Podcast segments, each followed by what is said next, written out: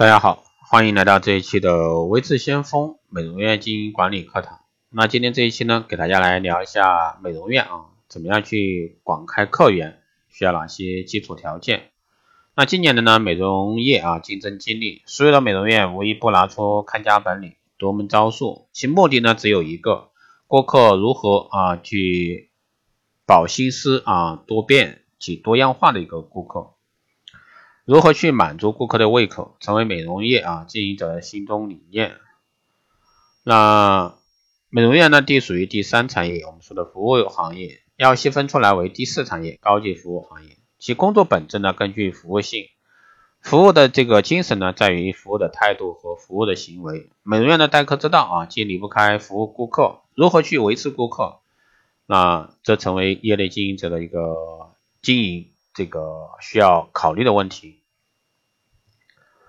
那首先我们来说一下服务啊，见真情。美容院的服务呢，并不是说无的漫天啊，美美美容院的服务啊，并不是说这个无稽之谈啊。要是让顾客从进门到出门的每一环节都能自然意会到我们的一个服务精神，那以下呢，美容院对于顾客啊，由进门到出门做的一个服务事项，首先是进门微笑迎接，对于刚进门的顾客，就算很忙也要马上接待，但态度要温和。不要太过热情，以免呢令人猜疑心啊，或者说不习惯的感觉。这个我见过很多这个美容院迎客的一个动作啊，非常的夸张。协助呢放置随身衣物，并指示顾客呢该做什么。第二是等待，如果说需要顾客暂时等待，则需要委婉告知，并要安排在能舒服的阅读、听音乐、看电视，或者说闭目养神的环境，也就是说让顾客在休闲的状况下等候。但如果说等候的时间真的很久，则必须要告诉顾客，使其有时间调度的一个机会。有时间观念的人会很高兴你为他注意到这一点。再来说一下保养过程，妥善安排顾客的一个保养过程，注意每位顾客的一个保养程序，别让顾客久候，或者说忘了某位顾客的存在。依照顾客的一个个别要求，维持呢舒适的专业服务。如果说顾客要求按摩轻重、喷雾时间或者说温度等。美容呢，应尽可能的伴随着顾客，在整个美容护理过程中，如中断次数过多，或者说离开这个顾客时间太久，都会使顾客啊产生不适应或者说不重视感，甚至呢使顾客失去耐心。如果说碰到不得不暂时离开的一个突发事件，也应该告知顾客啊，使之了解并同意，才可离去处理他其他事情，避免呢产生一个抱怨的一个心态。还有呢就是出门前后。预先准备好顾客的账单与发票，同时呢备妥顾客所需产品，并提供完整的说明资料以及顾客啊提供顾客正确的使用和顾客预约下次的一个保养时间。微笑呢并向离开的顾客啊这个致谢道别。以上每个环节中呢服务的重点在于人性化，而不是教条的机械化过程。服务的要素啊在于微笑和细心，发自内心的微笑会舒缓。对方的一个情绪以及增加亲和力，细心观察、细心对待顾客是留住人心的一个关键。还有呢是专业技术让人感到美的享受。一般而言，专业美容师是无法达到和专业医师一样的专业权威，也就是说，其令人信服的程度无法高于医生。其原因是一方面美容专业教育环境未上轨道，另一方面则是美容师包含了浓厚的商业色彩。既然美容师在专业技术权威上有这两个不可抗拒的不良因素，则更应该加强这方面的一个表现，以图呢补强效果。专业技术呢是美容院经营的存亡关键，顾客呢是是否决定啊花钱保养，最终还是要看美容效果。因此呢，专业技术的强调是不可忽略的。在这个方面呢，那美容师需要注意以下几点。那首先，顾客到美容院是为了求美。一般人喜欢呢美容师的外观为完美的形象。一个人外表邋遢啊，没有精神的美容师将不被顾客信赖。因此呢，平时应该选择简单的罩衫为工作服，留短发或者说将长发束起，并设置以淡妆，表现出卫生与专业。还有呢，就是言之有物，明明白白向顾客解析其个案情况和需求，绝不可轻看啊顾客，以为随便啊就可以打发。还有呢，对症下药。顾客的皮肤呢不会说谎，因此呢，美容师要谨慎推荐保养品，注重顾客的时间啊，如同注重自己的时间。高效率的服务呢，也是一种专业的表现。第三个板块是广告宣传啊，使顾客呢源源不断。广告宣传的目的呢，在于以各种宣传方法来达到说服顾客从事消费行为。而宣传的途径呢，有口碑传播，也有大众媒体传播。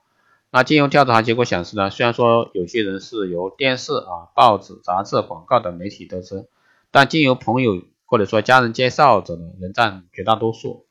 所以说，口碑的威力呢是非常大的。因此，美容院呢以服务和技术为号召，充分发挥口碑传播的一个宣传效果。啊，大众媒体宣传广告呢，可以分为这个印象广告和具体广告两种。印象广告呢是化妆品促销常用的方法，以至至于具体广告啊，比如说开业周年庆呀、某年某月某日起啊折扣优惠啊、大酬宾啊等回馈活动，那直接宣传其促销活动啊，缺乏宣传重点的传单或者说没有诚意的广告，即使花再多的广告费，也不能达到预期宣传的效果。宣传的首要策略呢是，唯有通过精心设计啊、富有创意的广告，才能得到满意的回报。第四呢是店面设计啊，让消费者驻足心动。置身于一个操作美容护理的环境中，那它的装潢以及整体的品味对吸引新顾客群具有很大的影响。那有很多新顾客呢会在多次观察美容院的店面环境以及进出的人数后呢，再行考虑是否进入。因此呢，店面的环境卫生、整齐和秩序啊是一样重要的。环境的安排以及美容业的本质以及特性合为一体，这是美容业啊这个内涵的一个延伸。因此啊，这个室内的装潢以及摆设，无论是在色彩、产品销售、柜台、沙发、茶几和壁画等配置，都应该达到完整的一个配合。这也是整体要有美的一个表现。毕竟呢，做好体贴完善的规划，对接待顾客以及使顾客舒缓压力、疲劳上有极大的注意。还能在店面的外在形象上，橱窗设计扮演着最重要的一个角色。啊完美的橱窗设计不但能吸引人的驻足欣赏，甚至呢可以刺激消费，将本身的经营特色呢表现在橱窗，不但能加深啊人的印象，更不乏这个宣传的功效。啊，在店面那个内在形象上呢，除了整体的色彩、装潢配置要协调，没有压迫感外，还有柜台位置呢必须明显。白色的电脑、收音机、电话、名片、宣传单都应该整齐，不可凌乱。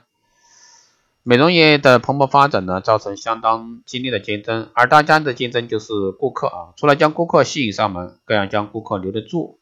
因此呢，招来顾客、店面形象和广告宣传维持顾客，专业服务和专业技术则成为业内经营者的经营秘诀。啊，这四方面呢各有其重要性，应该相互配合。好的，以上呢就是今天这一期啊，给大家来简单聊一下这个美容院怎么样去广开客源。当然这一块呢，专业课程会有所讲。如果说大家对光电医美课程、美容院经营管理、私定制服务以及光电中心感兴趣的，都可以加微信二八二四七八六七幺三二八二四七八六七幺三，备注电台听众。啊，从即日起呢，未知先锋电台周年庆啊，这个做宣传这个回馈活动啊。自二零一七年十月三十一日起，凡是收听节目的、分享朋友圈、点赞的朋友，都可以参与活动。加微信二八二四七八六七幺三，备注“关联美容”，即可领取价值一百九十八元的美业课程。欢迎大家在后台私信报名。好的，以上呢就是今天这一期节目，谢谢大家收听，我们下期再见。